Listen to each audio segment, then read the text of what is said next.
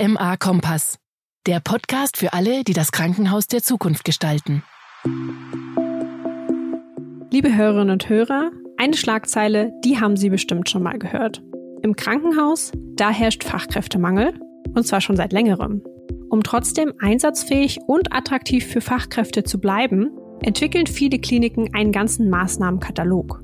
Ob Vier-Tage-Woche, der mittlerweile schon klassische Einstiegsbonus, mehr Urlaubstage oder flexible Dienstplanung. Zusammen mit Expertin Dr. Kerstin Stachel analysieren Host Jeremy Dan und KMA-Redakteurin Lisa Marie Hofmann heute, wie nachhaltig diese Anwerbungsmaßnahmen sind und was sich verändern muss, damit die Klinik als Arbeitgeber wieder ansprechender wird.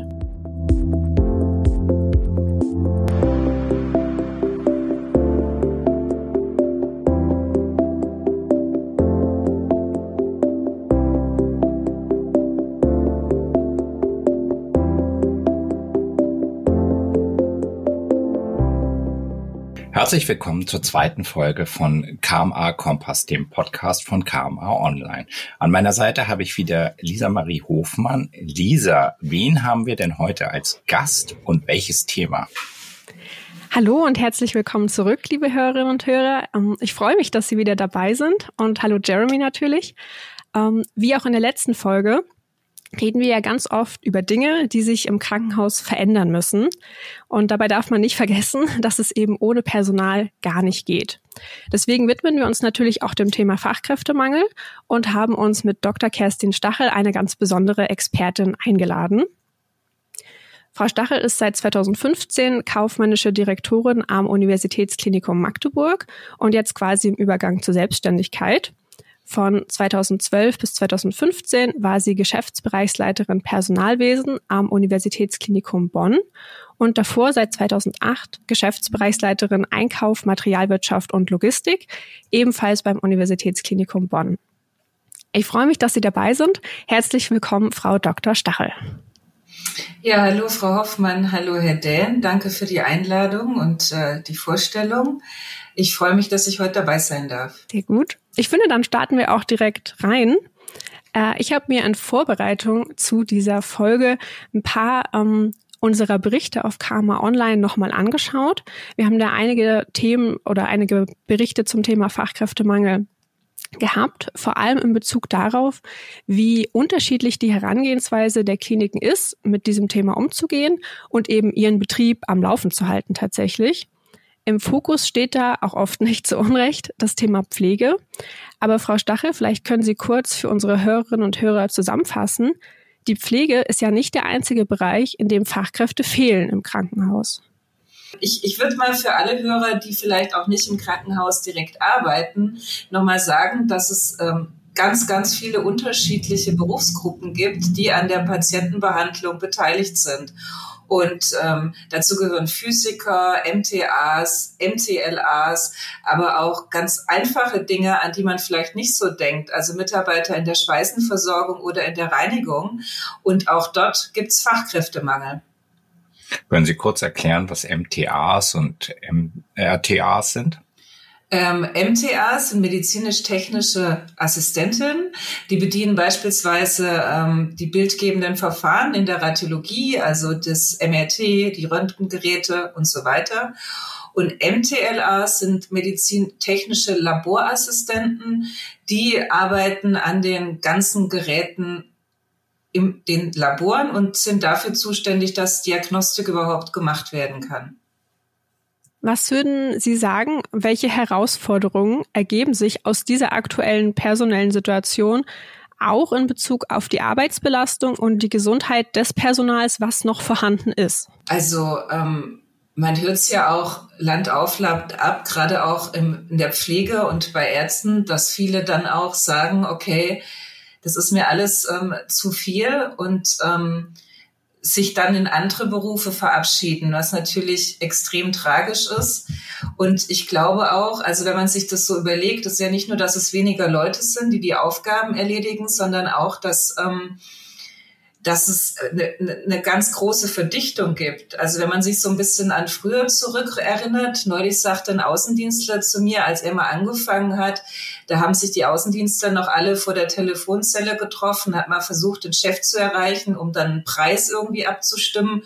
Und natürlich hatte man in der Zeit Zeit, mit Kollegen zu reden und ähm, vielleicht noch einen Spaziergang zu machen. Und man hat sich Briefe geschrieben und eine Woche auf Antwort gewartet.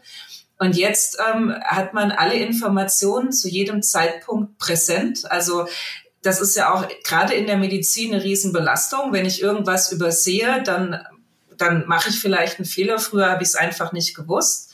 Also es ist gut, dass es das gibt, aber auf der anderen Seite ist natürlich auch für die Mitarbeiter in allen Berufsgruppen echt eine Herausforderung. Und natürlich kann Medizin auch viel, viel mehr. Also wir können Patienten ähm, helfen denen hätte man früher nicht helfen können. Aber bedeutet natürlich auch, dass es diese schwierigen Fälle auch belastender sind für die Menschen, die mit diesen Patienten arbeiten. Also wir sind quasi in so einer Doppelbelastung drin. Wir haben nicht genug Personal und gleichzeitig eine sich so stark verändernde Arbeitswelt, die eigentlich zu noch mehr Belastung führt. Ja, genau. Also ich glaube auch, man sagt ja oft über die äh, Generation Z, ja, die sind nicht mehr so belastungsfähig. Aber wenn man sich überlegt, welche Informationen wir den ganzen Tag auch schon im privaten Umfeld verarbeiten, weil einfach auch jeder erwartet, wenn ich eine Mail schreibe, kriege ich in fünf Minuten eine Antwort und wenn nicht, dann empfinde ich das ja schon als merkwürdig. Ich finde, ähm, ja, es ist halt einfach eine ganz, ganz hohe Informationsdichte und wenn man das jeden Tag macht, dann ähm, ja, braucht man wahrscheinlich dann doch auch anders Pausen, die man früher einfach hatte, weil alles langsamer war. Das finde ich sehr spannend, weil ich ähm, im Klinikalltag äh, und wenn ich über auch neue Projekte und innovative Projekte spreche, dann merke ich, dass viele Mitarbeitenden resignieren und sagen, komm, kommen Sie mir bitte nicht mit neuen Projekten, weil die Arbeitsbelastung, der Druck, zumindest gefühlt, extrem hoch ist. Und ähm, gleichzeitig, wenn wir uns angucken, wir hatten gefühlt noch nie so viele Fachkräfte und Menschen am Bett wie jetzt. Wie geht das trotzdem zusammen? Also statistisch mag das schon sein. Es gab ja alle möglichen Gesetze, Pflege, Untergrenzen, Verordnungen und so weiter ähm, die uns als Krankenhaus vorschreiben, wie viel Personal man wie vorzuhalten hat. Und es gibt auch Tarifverträge, die das tun. Und vielleicht hat man statistisch mehr, aber ich glaube auch, die Ausfallzeiten sind höher. Kommt auch dazu, dass ähm, in den Häusern, in denen ich gearbeitet habe, ähm, das Alter sich nach oben, das Durchschnittsalter nach oben verschoben hat und ähm, gerade Pflege, aber auch viele andere Berufe im Krankenhaus sind eben körperlich anstrengend, weil man heben, tragen, laufen muss. Das heißt, ähm, ab irgendwann Mitte, Ende 40 ähm, der eine oder andere dann ausfällt. Ich glaube, das ist der Punkt. Und der nächste Punkt, das ist, glaube ich, auch, also wenn man jetzt so die letzten Jahre beobachtet in den Krankenhäusern, und Sie werden es auch gemerkt haben, wir haben ja ständig ein neues Gesetz gekriegt. Ne? Und ähm, anstatt wirklich sich um die Patienten zu kümmern, verbringen wir ja die Zeit primär auch mit Dokumentation und Erfüllen von irgendwelchen Vorgaben und ähm, Abarbeiten von Prüfungen durch den medizinischen Dienst. Und ähm, das ist auch was, denke ich, was in der ähm, Krankenhausreform ganz zentral ist, dass endlich, endlich jemand diese Bürokratie wieder zurückdreht. Weil ähm, wenn ich so viel Zeit damit verbringe, zu dokumentieren, es löst Frust aus und ich glaube auch nicht, dass es wirklich jemand weiterbringt. Und dann sind wir ja noch nicht so digitalisiert, dass alles quasi vollautomatisch geht, weil ja auch in vielen Fällen einfach die Investitionsmittel gefehlt haben, eine durchgängige EDV-Landschaft zu beschaffen. Das ist auf jeden Fall sehr spannend, weil ähm, ich sehe ja, dass Krankenhäuser, wenn sie um junge Fachkräfte konkurrieren, das sehe ich auch aus meinem Bekannten- und Freundeskreis, kann ich sogar sagen, dass zunehmend die Ärzte oder auch die Pflegeschaft ähm, hin zu Start-ups, Softwarefirmen oder in der Branche von Pharma- und Medizintechnik tätig werden. Und wie können wir die klassischen Berufe im Krankenhaus weiterhin dann positiv bewerben? Und wie können Krankenhäuser als attraktiver Arbeitgeber herausstechen im Gegensatz zu coolen, jungen Start-up-Firmen? Ähm, naja, die coolen jungen Startup-Firmen haben ja in der Quintessenz ähm, den Punkt, dass sie die Leute einfach mal machen lassen, ne? Und ähm, dass die sich mit ihrer ganzen Energie einbringen dürfen. Und da müssen Krankenhäuser auch wieder hin. Also, und das geht nur, und das ist eigentlich so mein Steckenpferd, ähm, mit einem richtig guten Personalmanagement. Und denn, was heißt richtig gutes Personalmanagement?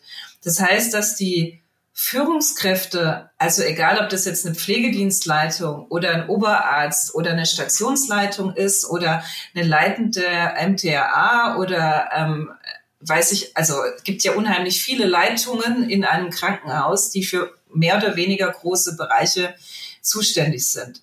Aber die kommen häufig in diese Leitungsfunktion, weil sie gute Fachkräfte waren, ein hohes Wissen haben und weil sie sich irgendwie hochgedient haben über die Jahre. Die meisten Krankenhäuser investieren nicht systematisch in Führungskräfteentwicklung und dann leben die Führungskräfte in, euer, in ihrer neuen Funktion genauso weiter, wie sie das vom Chef gesehen haben. Sehr hierarchisch, ein strenges Denken in Berufsgruppen. Das würde ja auch niemand in der Industrie machen. Alle arbeiten ja am Patienten.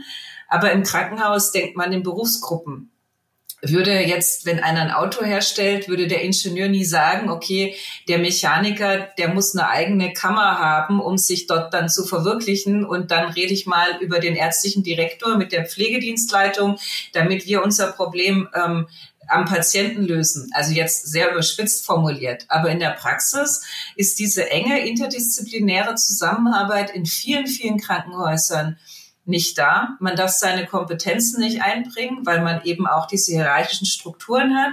Ich musste ja lange dienen, also das hört man auch. Also bei mir früher, da hatte man auch keine Rücksicht genommen. Ich musste da auch durch und jetzt kommt da so jemand Junges daher und will gleich dies und jenes machen. Da habe ich fünf Jahre dafür warten müssen. Und es ist halt ein Start-up nicht. Also insofern muss die Kultur, das, wie ich führe, wie eine Führungskraft mit Personal umgeht, die, die muss ganz anders werden und das ist eigentlich gar nicht so schwierig. Man muss es nur machen. Da äh, würde ich gerne einmal einhaken mit dem einfach so machen. Das ist ja ein richtiger Kulturwandel und ein äh, äh, Culture Change, den Sie da sozusagen ähm, vorschlagen. Wie können Kliniken das umsetzen? Ja, leider, leider war. Also mit einfach so machen habe ich ein bisschen übertrieben, Herr Dähn, erwischt. Ähm, ja, es ist natürlich ein krasser Kulturwandel, der auch ganz tief in der DNA verankert ist. Also Krankenhaus kommt ja ursprünglich so aus einer Militärkultur und dann haben wir noch unsere ganze Bürokratie und so weiter. So ist es halt. Aber, und den wirklich guten Ansatz dahin, und da haben sich ja einige Häuser jetzt in Deutschland auf den Weg gemacht, ist, glaube ich, das, was diese, ähm, dieses Magnet Recognition Program oder Magnet Hospital oder wie man es auch immer nennen möchte, geht auf ähm, in die 80er Jahre zurück, als man einen extremen Pflegekraftmangel in der USA hatte und ähm, hat dann untersucht, warum manche Häuser trotz dieser Krise Mitarbeiter gewonnen haben und andere eben nicht. Und ähm, da hat man halt festgestellt, okay, man muss an ganz vielen Stellschrauben arbeiten. Also das eine sind die Organisationsstrukturen. Ich muss definieren, wer darf eigentlich was machen und den Personen eine möglichst große Selbstbestimmung bei der Arbeit ermöglichen. Ich muss ähm, diese Führungskräfte, die müssen tatsächlich verstehen, dass ihre wichtigste Aufgabe ist, ihr Team zu entwickeln und die Mitarbeiter auch, ähm, ja, also nicht positiv stimmen im Sinn von alle, wir haben gute Laune, das meine ich nicht damit, sondern ähm, dass, dass, dass jeder sich eben einbringen kann und wenn es nicht funktioniert, natürlich auch Kritikgespräche oder Mitarbeitergespräche geführt werden. Und das ist ein Riesenkatalog an Maßnahmen. Und das meine ich eigentlich mit professionellem Personalmanagement. Man muss an relativ vielen Stellschrauben drehen. Und ähm, man muss auch hin, und das ist auch ein ganz wesentlicher Ansatz, hin zu einer evidenzbasierten Arbeit. Also nicht so, das haben wir schon immer so gemacht und deswegen ist es so, sondern dass man sich wirklich fragt, warum machen wir das so? Wie kann es besser gehen? Und auch wirklich sich aufmacht, von den Besten zu lernen. Und das passiert ja gerade. Ähm, das heißt, äh, Magnet for Europe ähm, ist so ein Programm. Ich glaube, 60 oder 70 Krankenhäuser haben sich da aufgemacht und ich durfte ähm, das Haus in, in Ulm ist eins, das ist schon recht weit. Es wird vielleicht auch das erste werden, das diese Auszeichnung dann auch bekommt. Und das ist schon beeindruckend, aber die arbeiten schon seit vier, fünf Jahren oder so an diesem Thema.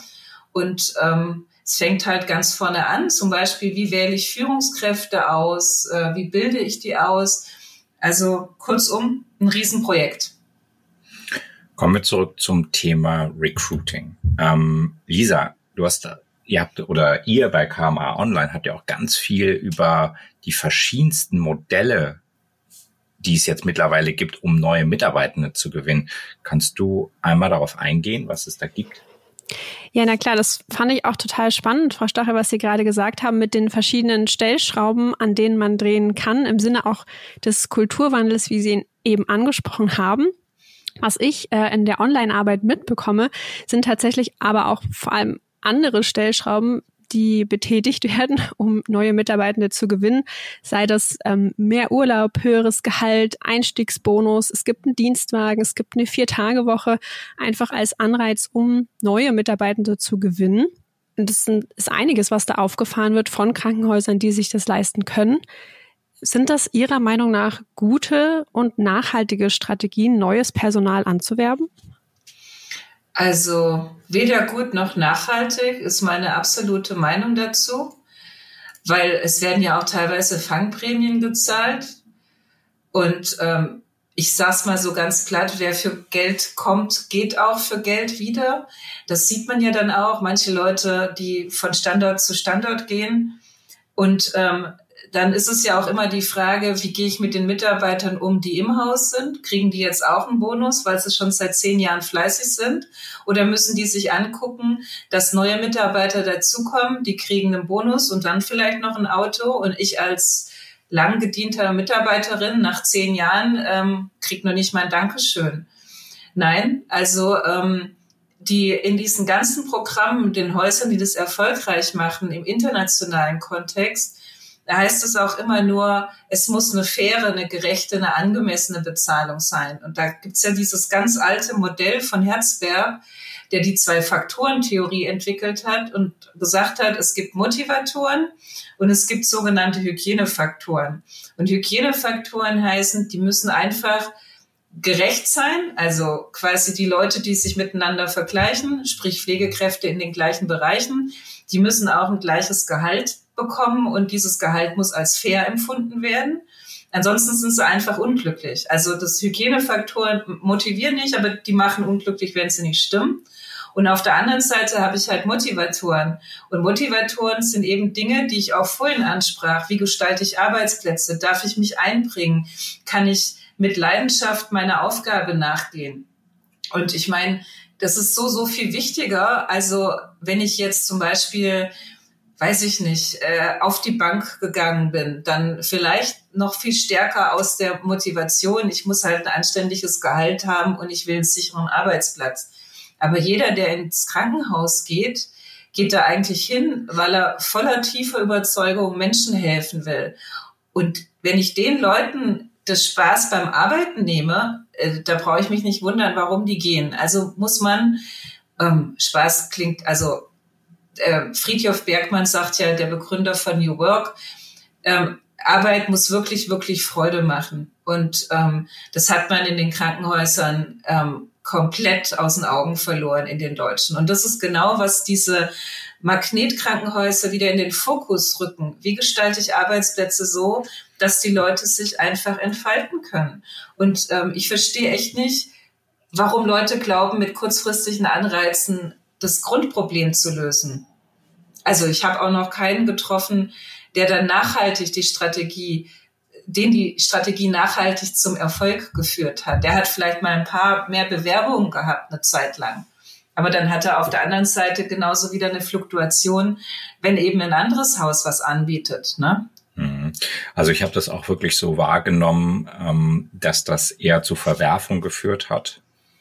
Anderes Beispiel, wofür gar nicht Recruiting da war, aber die Corona äh, Zulage für die Person am Bett war ja ein schönes Beispiel, dass im Grunde genommen aber jeder, ob nun Reinigungskraft oder ähm, Personen, die nicht direkt am Bett beschäftigt waren, aber auch unter Corona stark ähm, eine starke Verdichtung der Arbeit hatte, äh, gelitten hat und dann ähm, kam genau diese Themen auf, äh, dass gestritten wer, wurde, wer jetzt eigentlich am Bett tätig ist. Ich habe aber möchte auch gerne noch mal auf dieses Thema Hygienefaktoren eingehen. Jetzt ähm, gucken wir uns die neue Generation Z an. Einige sagen, das ist eine Weicheierkultur und die wissen gar nicht mehr, äh, wie man arbeiten kann. Und die anderen sagen aber im Grunde genommen, die stellen einfach nur neue Anforderungen und wollen im Grunde genommen gewährleistet haben, dass diese Hygienefaktoren stimmen. Wie nehmen Sie die junge neue Generation Z wahr, die jetzt in den Pflegeschulen sind, beziehungsweise die auch gegebenenfalls auch schon absolviert haben? Naja, ich glaube, ähm, die Generation traut sich eben Dinge, die sich jetzt vor allem ähm, die ich mir schon immer ein bisschen getraut habe, aber ich war auch immer ein bisschen anders, aber die ähm, vor allem von den Babyboomern ja so gar nicht gelebt wurde. Man hat sich da eben halt hochgedient und man muss sich ja da auch überlegen, da haben ganz viele Leute um eine Stelle konkurriert und man ist ja auch nur zum Beispiel als Arzt erfolgreich gewesen, wenn man sich in dieses Hierarchie ähm, Konstrukt eingefügt hat. Und jetzt kommen Leute, die zum einen wissen, dass sie deutlich weniger sind, dass sie viele Optionen haben und die einfach viel, viel selbstbewusster sind, weil sie ja auch so erzogen worden sind. Und ähm, die Generation, die sich jetzt beschwert, sind ja häufig die Eltern, würde ich mal meinen. Und ähm, man hat sie halt zu selbstbewussten Persönlichkeiten ähm, erzogen. Und jetzt fragt fragt man sich, ja, wo ist bitte der Fehler, wenn ich sage, ich ähm, verbringe so viel Zeit auf Arbeit, ähm, dann muss mir das auch Spaß machen oder Freude machen, die, äh, wie, wie Friedhof Bergmann sagt. Und das ist ja nicht falsch, oder? Also ich finde, darüber zu meckern, ähm, es gab ja immer Generationenkonflikte. Ich meine, egal ob es in, in, in den 60ern waren, wo man dann wilde Musik hörte und irgendwie eigentlich gehört es ja zu, zur Kultur dazu, dass sich die ältere Generation immer irgendwie an den Jüngeren stört. Und seither konnte man sich vielleicht auch leisten, weil es waren ja genügend da, die die Arbeit gemacht haben. Und man hat dann die Jüngeren so mal im Zaum gehalten. Und ja, du wirst dir deine Hörner schon noch abstoßen oder was man da so Sinnvolles dazu hört. Jetzt ist es aber so, ähm, durch das, dass die, die Bevölkerungspyramide sich einfach gedreht hat und wir so viel ältere Menschen haben, müssen wir einfach mit den Generationen zusammenarbeiten. Und es wird aus meiner Sicht auch so sein, ist ja jetzt schon so, ähm, dass auch viele Leute, die eigentlich früher schon längst in Rente gewesen wären, vielleicht noch mitarbeiten wollen. Und dann muss es halt im Team bewältigt werden. Ende der Geschichte. Also, und ähm, wenn man sich so guckt, was, was sagt Herzberg, was tatsächlich Motivatoren sind, ist wirklich dann Arbeitsleistung, Erfolg Anerkennung, Verantwortung und dass man sich auch weiterentwickeln kann, also persönliches Wachstum.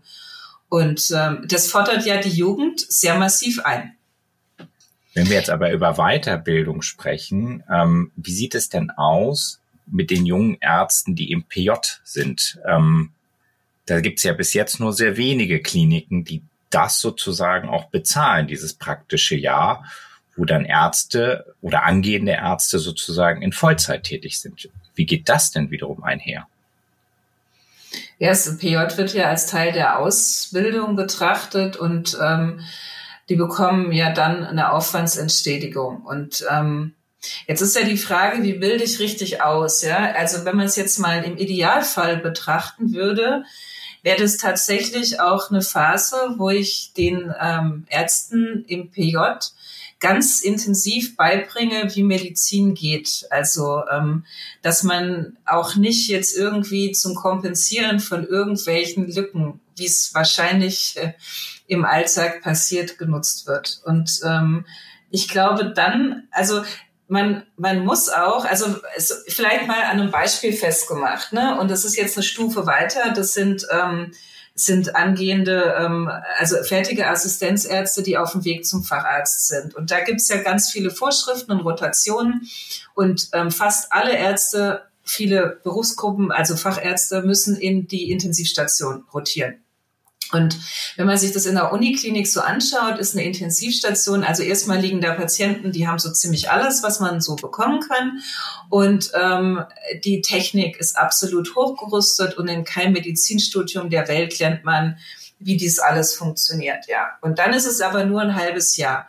Was passiert? Da ist jemand gerade mal fertig als Assistenzarzt, fängt an mit dem Facharzt und dann kommt irgendwelche Chefärzte auf die Idee, ach, der geht erstmal in die Intensivstation, dann hat er das halbe Jahr rum und ähm, dann kann er mal was ordentliches bei mir in der Klinik machen. So, so der Gedanke.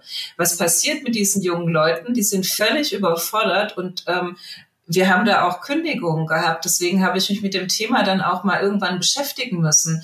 Und ähm, dann habe ich dann auch gefragt, na ja, wie, wie coacht ihr denn die Leute? Wie bringt ihr denen denn bei, wie das funktioniert und wer macht das eigentlich?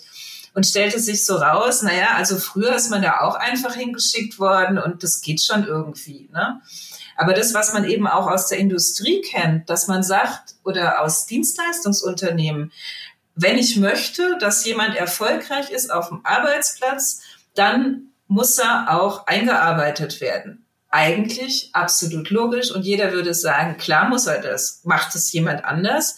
Darauf kann ich nur sagen, ja, viele Krankenhäuser machen es anders, nehmen sich keine Zeit, in jedwedem Stadium ähm, der Ausbildung den Menschen auch wirklich beizubringen, wie es geht und dafür gute Konzepte zu haben und wundern sich dann, warum die Leute relativ frühzeitig resignieren und sagen, ach, jetzt habe ich doch das Falsche studiert und dann kommt der Pharmakonzern oder die Consulting und sagt, ähm, haben Sie vielleicht Lust bei uns zu arbeiten? Und dann denkt man sich schon sehr in einem sehr, sehr frühen Stadium, klar, mache ich mal. Super, Frau Stach, das war sehr, sehr spannend. Wir kommen jetzt sozusagen zum Abschluss und da würde mich wirklich interessieren, ähm, aktuell den Kliniken geht's oder sehr vielen Kliniken, muss man ehrlicherweise sagen, geht's nicht wirklich gut. Ähm, viele schreiben rote Zahlen, aber nichtsdestotrotz ähm, sind genau diese Kliniken sehr relevant. Welche langfristigen Strategien und Pläne empfehlen Sie denn den Kliniken, um die personelle Situation zu verbessern und auch langfristig zu verbessern? Also, es müssen die Häuser wirklich das Personalmanagement als strategisches Problem erkennen und darin investieren. Also eine Personalabteilung, die auch dafür zuständig ist, ähm, wie setzt man Führungskräfteentwicklungskonzepte auf, Personalentwicklung, wie gehe ich damit um, wenn ich feststelle, man kann das ja messen, irgendein Bereich hat eine hohe Fluktuation, wie wird dann daran gearbeitet, die Situation dort zu verbessern und es nicht dem Zufall zu überlassen, bis alles zu spät ist? Und ähm, es steht und fällt natürlich ähm, mit der Ausbildung von Führungskräften. Und man es ist ja auch nicht schlimm. Führung ist auch eine Art von Handwerk und klar gibt es, selbst wenn ich alle Instrumente kenne, manche Leute, die es besser machen und die es schlechter machen. Aber die Krankenhäuser müssen endlich mal anfangen zu sagen, okay, ich bilde meine Führungskräfte konsequent aus, ich habe Erwartungen an die und wenn es nicht gut klappt beim Managen von einem Bereich, dann versuchen wir das auch tatsächlich ähm, ja, systematisch anzugehen. Also das ist für mich so, wer das nicht schafft, wird im Wettbewerb so oder so verlieren. Und dann noch der andere Punkt, ähm, unsere Krankenhausreform und die Insolvenzen. Da glaube ich, muss auch einfach nochmal ähm, eine andere, ähm, andere politische Maßstäbe aus eigener Kraft können es die Krankenhäuser glaube ich, kaum schaffen, weil ja die Trägervielfalt in manchen Regionen so zahlreich ist. Ne? Ähm, und ich müsste ja dann Netzwerke für die Region bilden. Und es geht, wenn ein Konzern ziemlich viele Kliniken hat in der Region ähm, oder die Stadt oder das Land. Aber ähm, in vielen das ist ja ganz diversifiziert. Wie soll sich da eine gute strategische Krankenhausplanung von alleine entwickeln? Das wird nicht werden. Da müssen wirklich die Bundesländer anfangen, ähm, planerisch einzusteigen. Sie haben es eben schon mal angesprochen und zum Abschluss würde ich auch einen kleinen Schlenker zur Krankenhausreform machen wollen, ähm, weil hier wird ja oft von politischer Seite positiv prognostiziert, dass sich die Personallage entspannen könnte, wenn im Rahmen des Umbruchs sich die Anzahl der Kliniken verringert. Sehen Sie das auch so positiv oder würden Sie der Prognose zustimmen? Ich glaube nicht, dass sich das Problem auflöst, weil wir ja diese extreme Alterspyramide haben. Ne? Heißt ja nicht nur, dass wir weniger Leute haben, sondern auch eben mehr ältere und kränkere Menschen logischerweise im fortgeschrittenen Alter.